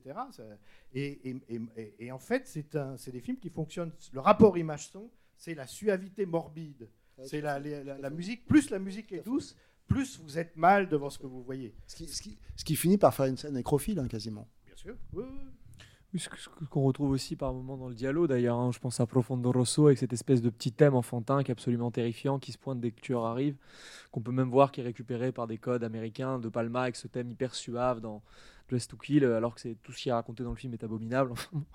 En fait, c'est là où ça m'interroge. C'est vous, parliez de fascination. Répulsion pour le film, il y a un truc que je note depuis qu'on qu'on débat là, c'est qu'en fait on ne peut pas s'empêcher de mettre le vernis de l'humour, d'y mettre un petit peu de- d'essayer d'en rire un peu comme si on, Enfin, moi, après, c'est peut-être la, manière que vous avez de parler, mais euh, c'est c'est pas du tout, c'est pas du tout un reproche. hein. Mais ce qu'on a vu là pendant une heure et demie, je pense effectivement, est profondément, euh, ça tape dans le cortex, c'est très, c'est très dérangeant, c'est très fascinant.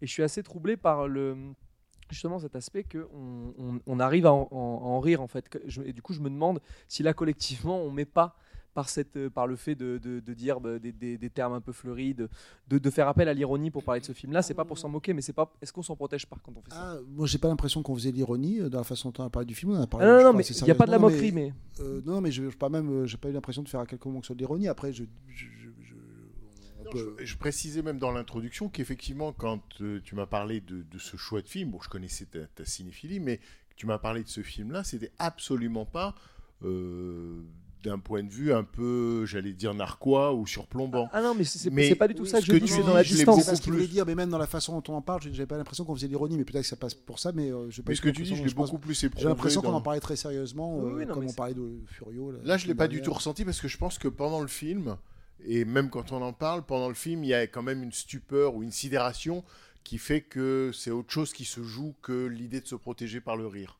Je pense que fondamentalement, on veut qu'il s'en sorte. Ah oui, et donc, il y, a une, il y a une tension en nous qui est sa tension à lui. Euh, ce que tu décris, je l'ai beaucoup plus ressenti dans la, j'allais dire dans la rétro d'en face, c'est-à-dire quand il y a eu euh, la, la- quand il y a la rétro Ferreri, au moment où a été projeté dans la salle Langlois la Grande Bouffe, que j'ai revu à cette occasion, film qui a fait bon évidemment euh, le scandale qu'on sait. Et là dans la salle, le film est passé, mais idéalement. C'est-à-dire que euh, tout le monde riait.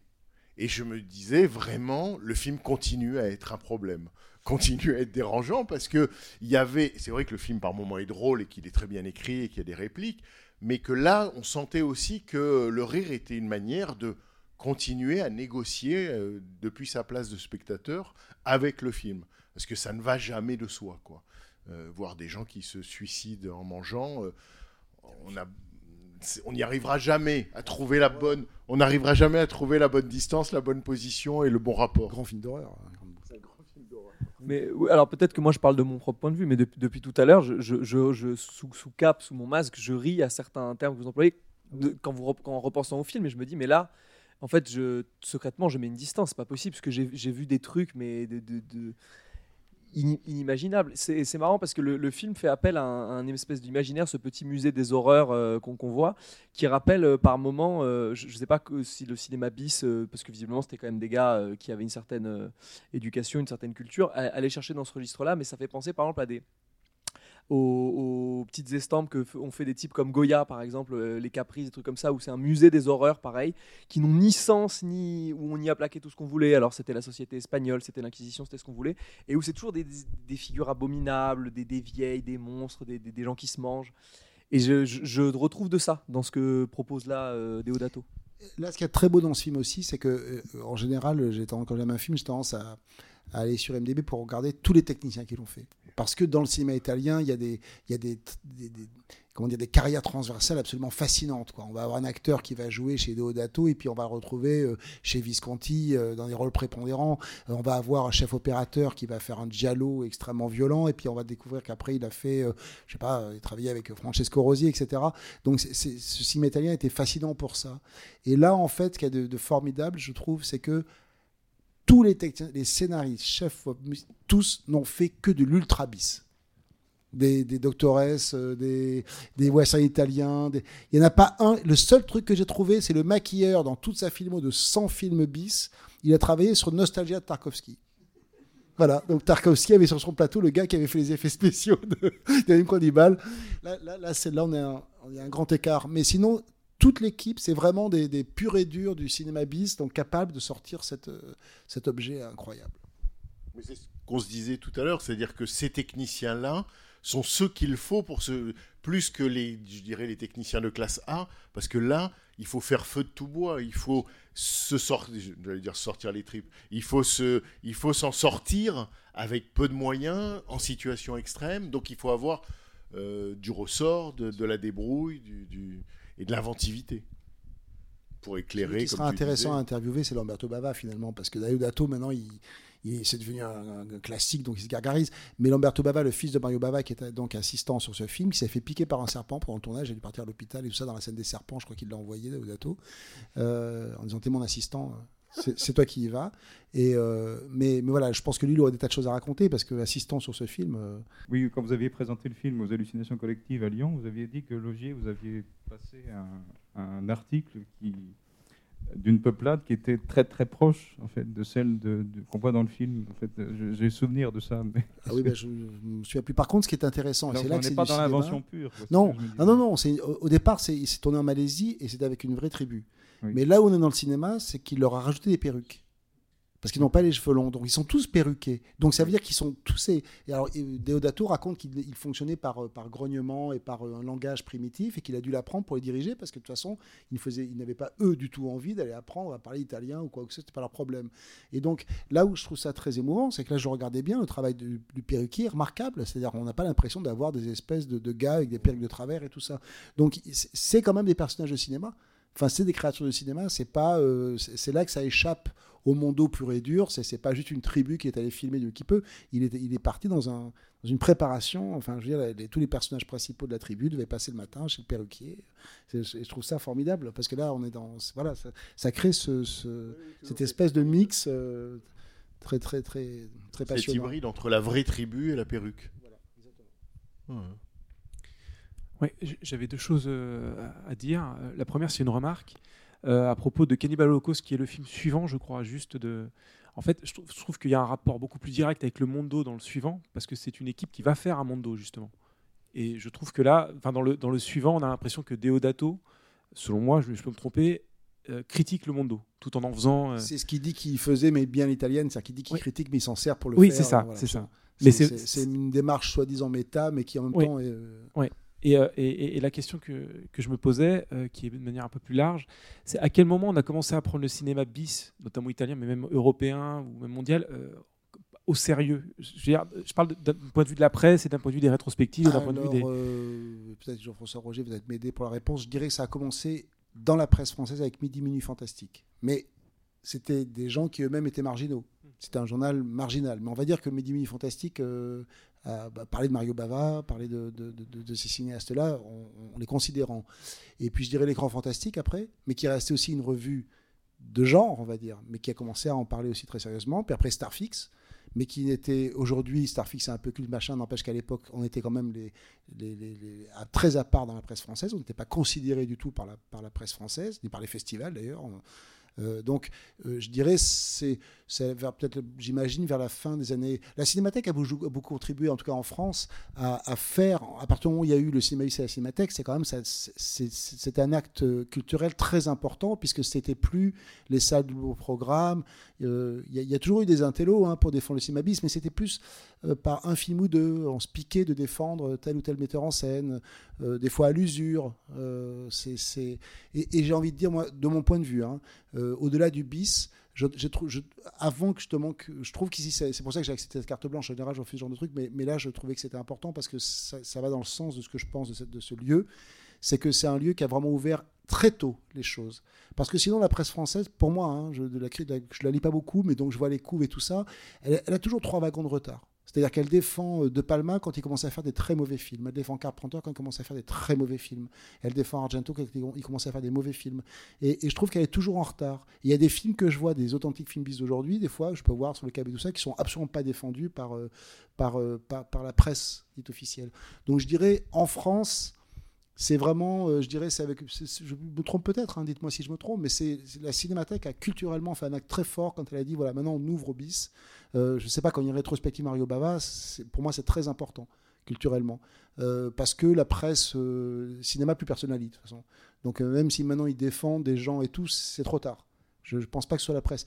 Aux États-Unis, je pense que c'est à partir de, de- des années, fin des années 80, il y a comme pareil, ça a commencé à s'ouvrir, il y a commencé à avoir des cinéastes qui ont commencé à revendiquer cette culture. Et puis évidemment, c'est Tarantino qui a ouvert euh, une porte euh, gigantesque pour la reconnaissance de ce cinéma. Mais la façon dont il le fait euh, me satisfait moins parce qu'il le fait aussi, on ne sait jamais trop s'il dit aux gens, vous allez voir, c'est très drôle, c'est très fun. Je pense que lui est un vrai authentique amateur du cinéma bis, mais parfois la façon dont il en parle, c'est une espèce de... on a il y a un petit côté, euh, un peu comme s'il il refusait de revendiquer l'émotion pure qu'on peut ressentir à ces films sans ironie. C'est-à-dire qu'il met aussi l'ironie pour dire, puis si vous trouvez ça nul, c'est une façon de se protéger. Si vous trouvez nul, c'est pas grave parce que c'est un peu nul aussi. Enfin, j'ai du mal avec ce, mouvement-là, je me, gêne davantage. À la fois, je suis content parce que ça fait ressortir des copies, ça fait sauver des films, et donc ça fait un mouvement génial parce que ça sauve une grande partie de ce cinéma. Mais je trouve la façon un peu plus euh, iconoclaste dont c'est fait, ça correspond moins à à l'amour, moi peut-être un peu plus naïf et romantique que j'ai pour ce cinéma. Cinéma même. hein. Oui, tout à fait, C'est- absolument. Qui est euh, entre le pop art et le sadisme. Enfin, il y a l'ironie pop, euh, après avec talent, tout ce qu'on veut, mais c'est quand même des vignettes détachées qu'il met dans ses films. Et puis par ailleurs, euh, quand même, il y a une, une Une force chez lui. Alors, Ouais. euh, tout, tout s'articule parfaitement dans le dernier, que je trouve être un Ouais. chef-d'œuvre. Mais avant, on peut, on peut discuter. Sur le- le- la réception, euh, enfin la, la- la prise en compte de- du, du cinéma d'Ibis, en fait, la cinémathèque s'y intéresse, mais quand c'est quand, c'est mort, hein, c'est un peu, elle arrive après parce qu'il n'y a plus de salle, ça n'existe plus, et euh, c'est pas, tout n'est pas encore disponible en DVD, Blu-ray, etc. Donc il se passe un moment au milieu des années 90, mais il n'y a pas que la cinémathèque, très modestement. Canal Plus, c'est Lyonnais et son. Oui, c'est vrai, c'est vrai. cinéma de quartier. Oui, c'est vrai. Ça, c'était très important, est- très c'est- C'est au important. même moment à peu Oui, près. vrai. Les films de Bava, les films de gothique italien, les westerns, etc. Et donc euh, c'est euh, ça se passe à ce moment-là. Alors, ce qui est intéressant, c'est que moi j'ai vu l'évolution du public. euh, J'ai vu l'évolution du public aussi. C'est-à-dire que quand, on a, quand la Cinémathèque a commencé à montrer régulièrement des doubles programmes de films, en gros qu'on voyait dix ans avant dans les salles de quartier. Absolument. On passait cette copie, on Ouais, passait ouais. les VF, euh, c'était vraiment l'idée de, de voyons, voyons ce que ça donne. Puis des fois c'était nul, et puis des fois c'était il y avait des trucs comme ça quoi.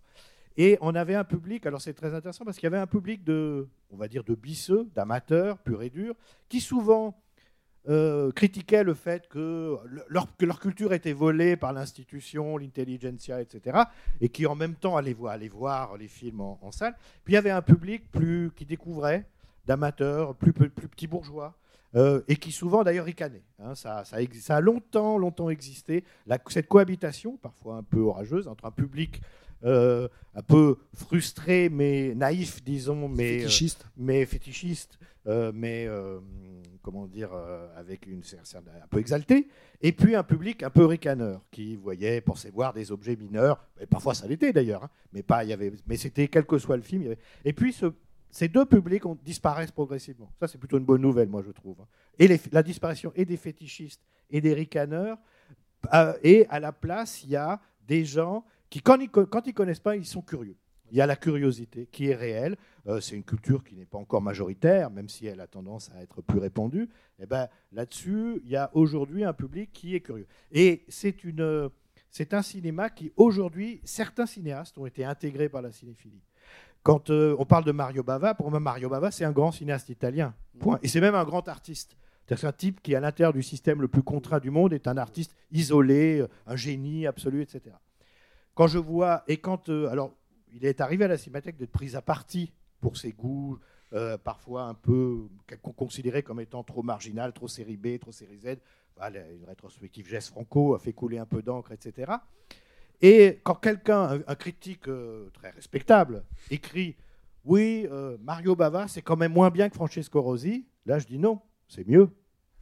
Non, mais c'est ça, c'est fini. C'est fini. C'est Ouais, un goût bourgeois encore. C'est un rapport bourgeois au cinéma de faire cette distinction-là. Il faut, il, faut, il faut éprouver les films. Voilà. Et, et puis ce qu'il y a aussi, c'est que le- tous ces films appartenant quand même à une période, de, on va dire, d'une grande liberté artistique, je veux dire que voir des Shang-Chi aujourd'hui, euh, c'est des films d'une violence qui est inimaginable aujourd'hui. Une, une violence sans ironie, parce que pour aller aussi loin, Tarantino qui fait du cinéma très violent, est obligé de mettre de l'ironie. Parce que sinon, cette violence-là ne serait pas supportable pour beaucoup de gens. Et donc, il y a- il y, a dans tous ces films, dans toute cette bande de films, il y a, au point d'ailleurs de, probablement d'influencer les séries A. C'est-à-dire que ces films-là marchaient tellement en salle qu'ils ouvraient les portes. Quand on arrivait derrière, l'Empire des Sens, au départ, c'est une, une commande de films euh, sexuels de, de Anatole Deman euh, à Oshima. C'est fait, fais-moi un film de cul, en gros. Euh, Non, bien sûr. Mais, mais de toute façon, le cinéma, les, les films d'arts martiaux chinois, ont influencé le cinéma hollywoodien. On se bagarre plus dans, l'arme fatale euh, comme avant, parce qu'entre temps, il y a eu les films d'arts martiaux chinois. Ça, c'est vraiment du soft power euh, très, très. Peut-être juste rajouter, puisque là on fait une parenthèse sur effectivement le goût cinémathèque ou la manière. C'est-à-dire qu'au-delà du goût du programmateur, il y avait aussi très concrètement la possibilité de programmer ces films du fait des collections. Parce que ce que tu as eu, j'allais dire, sous la main pour montrer ces films parce que tu les connaissais et que tu voulais les voir, c'est que les copies qui avaient disparu des circuits existaient dans les quand j'ai collections. découvert les collections de la Cinémathèque, j'étais comme fou, quoi.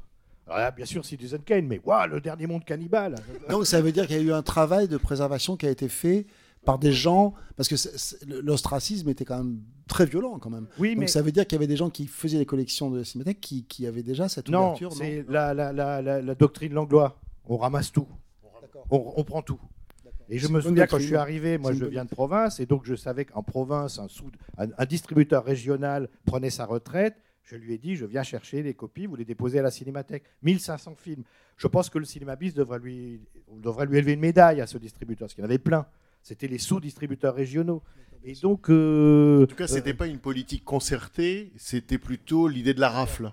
Ah oui, oui, oui, il n'y a, pas de- il y a plutôt- pas de choix. C'est une bonne politique. Ah bah, c'est la meilleure. C'est la politique de Lot Eisner. hein. Euh, on regardera plus tard, on prend tout. Et- Et même aujourd'hui, ce qui a le plus de valeur, c'est pas d'avoir une copie de Citizen Kane qui a été restaurée ou de- d'un grand classique. Et Je, je l'ai dit, alors ça fait grasser les dents. Les films qui bientôt vont avoir le, le plus de valeur, c'est les pornos.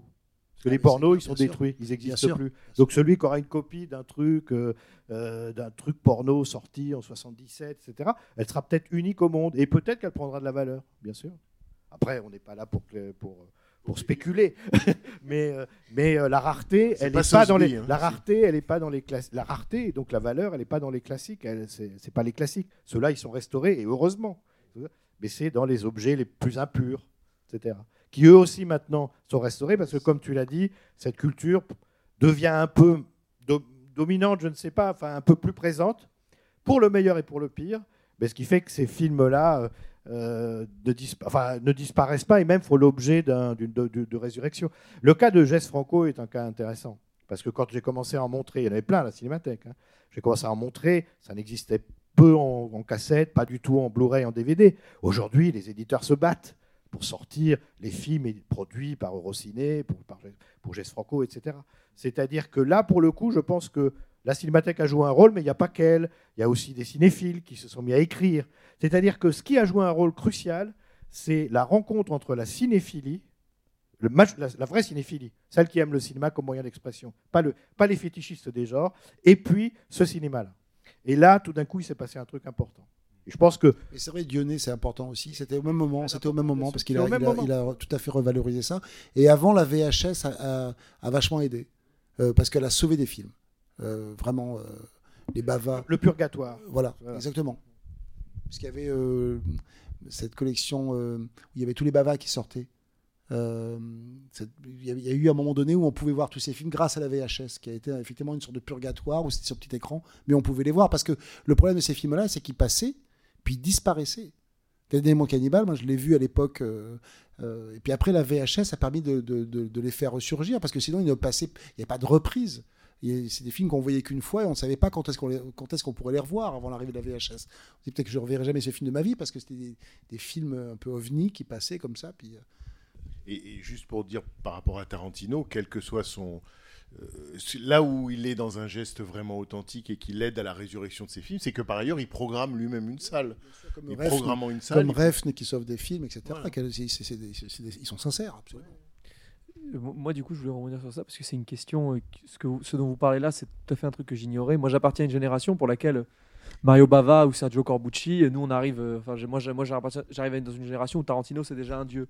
Donc, Mario Bava, Corbucci, c'est pas du tout des, cinéastes qui ont ou mauvaise presse ou qui sont oubliés. Je me pose vraiment la question. Il y a eu un moment, du coup, visiblement, comme vous, comme vous semblez l'indiquer, où euh, tout, ce pan-là du cinéma, donc italien, mais même mondial, avait disparu des radars euh, de la cinéphilie prestigieuse, classique. que- Bah, euh, Il y avait toujours un groupe de gens pour les défendre, de toute façon, puisqu'il y avait des références, puis il y avait des journaux, finalement. Enfin, je veux dire, Starfix, c'est pas pour parler de trucs, mais Starfix, on pouvait citer Corbucci, on pouvait citer Shang-Chi. Il y a toujours eu des journaux ou, des journalistes dans des journaux.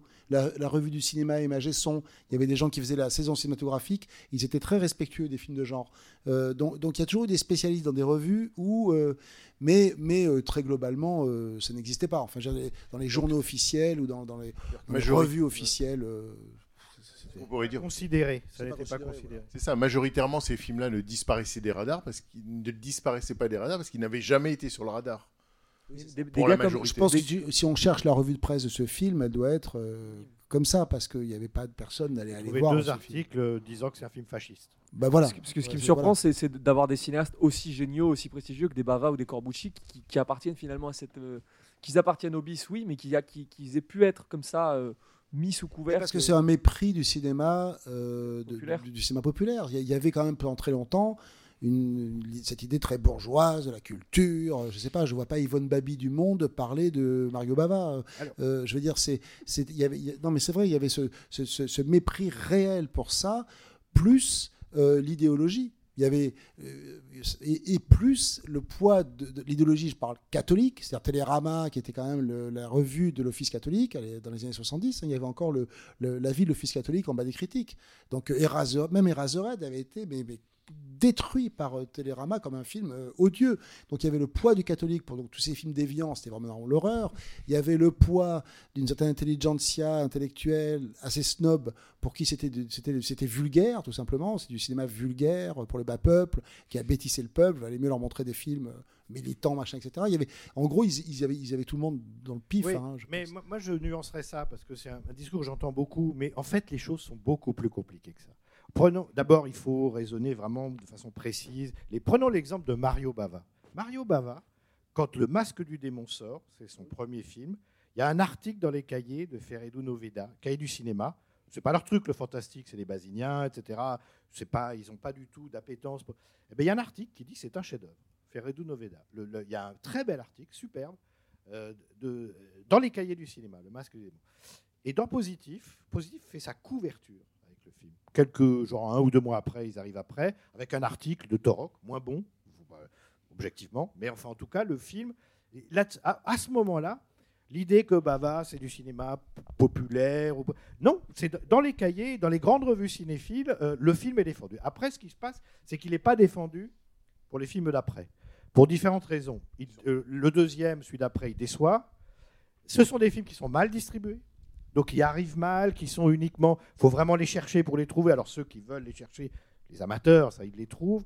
Mais euh, c'est pas ça. Terence Fisher, c'est intéressant aussi. Voilà, le, cinéaste anglais spécialisé dans les films de vampires et les Frankenstein. Les, les- donc fait le cauchemar de Dracula, le premier film d'une longue série, c'est 58. Dans les cahiers du cinéma, donc la grande revue, c'est des notules méprisantes. Même euh, genre euh, le cinéma anglais, c'est vraiment les actrices les plus moches. Enfin, tu vois, des, vous voyez, des notules un peu comme ça. Et puis quand même, fin des années 60, les vier- il y a un papier sur les Vierges de Satan formidable dans les cahiers du cinéma. C'est-à-dire que il faut, à mon avis, il y a deux, pièges en fait dans ce, rapport au cinéma. Il y a le rapport bourgeois, ne voulant que de la culture et décidant qu'il y, a un y a un cinéma qui, qui parce qu'il n'y a pas de culture, en fait il y en a plein, mais il n'y a pas de culture, il ne faut pas en parler. Donc on fait la- ça, c'est un goût bourgeois, disons. Mais il y a aussi celui, euh, euh, attendez, je ne sais plus ce que je voulais dire. Oui, il y a, y a- y a soit on rejette, soit euh, on, on- je ne sais plus du tout ce que je voulais dire, parce qu'en fait il y avait, un- il y avait une, dialectique entre le rejet. voilà, le, le rejet d'un cinéma qui serait pas assez culturel, où il n'y aurait pas de culture, et mais il y a aussi le, alors je l'ai retrouvé et je l'ai reperdu mon idée. Euh, voilà, il y a cette idée qu'il ne faut pas croire qu'en fait, que c'était euh, généralisé. C'est-à-dire que c'était un cinéma qui était unanimement méprisé par la critique. C'est pas vrai. Quand on regarde dans le détail, Il y avait, il y avait des gens, euh, il y avait des individus, et il y Mais avait oui. des revues, Mais oui. mais des revues qui étaient. Non, mais là, je parle. Les revues, Starfix, c'était son truc, le cinéma grand Mais populaire. et avant Midi Minute, Ça reste quand même mais c'était des revues qui elles-mêmes, celles qui le défendaient très Le, globalement. le grand geste de la cinéphilie, c'est en gros. La cinéphilie, c'est l'ennoblissement d'un objet ignoble. Hein, c'est simple. hein. C'est Hitchcock, c'est un artiste. Howard Hawks, les westerns, c'est c'est des grandes. Ça peut être des œuvres d'art. C'est Pour c'est- les C'est ça, les années spectateurs 50. qui- C'est ça. voilà. Et Pour les en fait- spectateurs qui aimaient la culture, ça n'allait pas du tout de soi. Voilà. de Et dire donc, ça. En de- fait, la cinéphilie, et on est tous cinéphiles, on, on- on adore faire ça, ennoblir des objets qui a priori ne sont pas nobles. Et donc, d'une certaine façon, c'est un geste qui se répète. Et Starfix a été ce moment aussi, c'est-à-dire Oui, oui. ce moment où. vous- euh, vous Mais avez d'ailleurs, vous- c'est intéressant parce que on- je me disais, tant qu'il y a des revues, une revue est faite par des jeunes gens en général, euh, il y a des gens pour prendre certains cinéastes dans leur globalité. Et puis si tu prends des cinéastes qui sont passés entre plusieurs revues, Richard Fleischer, Robert Wise, Franklin Schaffner, qui n'ont pas eu de revue pour dire, mais ce type-là est un très grand cinéaste dans sa globalité. Euh, Il y a eu, à un moment donné, entre les, les cahiers positifs et un peu après, il y a des metteurs en scène qui se sont retrouvés bavas, du coup, se sont retrouvés défendus au cas par cas, mais jamais considérés comme des artistes avec une œuvre globale. Mais c'est Parce que c'était impossible de voir l'œuvre de Bava. Voilà. Les, les films Oui. sortaient pas, il fallait courir après. aussi. C'est vrai, mais Fleischer, non. Ou, ou Schaffner. Mais ils étaient entre deux revues. C'est-à-dire que s'il y avait une revue qui était née euh, vers la fin des années 60 euh, nouvelle, peut-être qu'elle aurait dit euh, fait, et plein, Il Robert Wise. mauvais il tombait au mauvais moment. Donc on disait ce film-là est génial, un mais, mais pas, pas une globalité. Euh, c'est- bête. Tombé au mauvais moment. Une dernière remarque ou on s'en tient là? Euh, oui, en fait, j'avais juste une question par rapport à la programmation. J'aurais voulu savoir si vous aviez eu le choix de quatre euh, ou cinq autres films, lesquels vous auriez choisi. Et Quatre autres films Oui. euh, Oh. C'est- On avait Et- fait une liste, mais j'ai oublié. Il y avait Nosferatu de Herzog, euh, qui est un film que j'adore. Je sais plus ce que j'avais dit d'autre.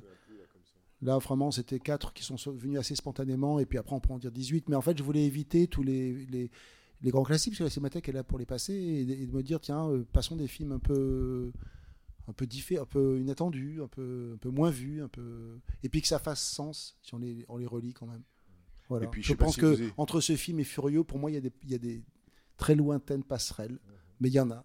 Ce que tu disais la, la semaine dernière, je ne sais pas si vous étiez là la semaine dernière, mais que finalement tu t'es rendu compte que ces quatre films-là Ah avaient été choisis quand même à ton insu en période de confinement. Oui, parce que Les que Diables, c'est dans un couvent. euh, Furio, c'est dans une prison anglaise. Ce film-là, bah, le gars se retrouve à fond d'une grotte, il faut qu'il arrive à en sortir. Et Phase 4, c'est aussi un film de confinement. Donc je pense qu'inconsciemment, euh, quand j'ai mis ces quatre titres, c'était mes quatre presque favoris. Euh, inconsciemment, il devait y avoir un truc qui témoignait de, de, de ce qu'on a vécu tous pendant 2-3 ans. euh. Donc voilà, on verra la semaine prochaine le dernier film de confinement de Nicolas Boukrieff. Donc phase 4, euh, le seul film jamais réalisé par Saul Bass. Donc ça, c'est jeudi prochain. Voilà, mille merci. Merci et à à, la semaine prochaine. C'était les podcasts de la Cinémathèque française.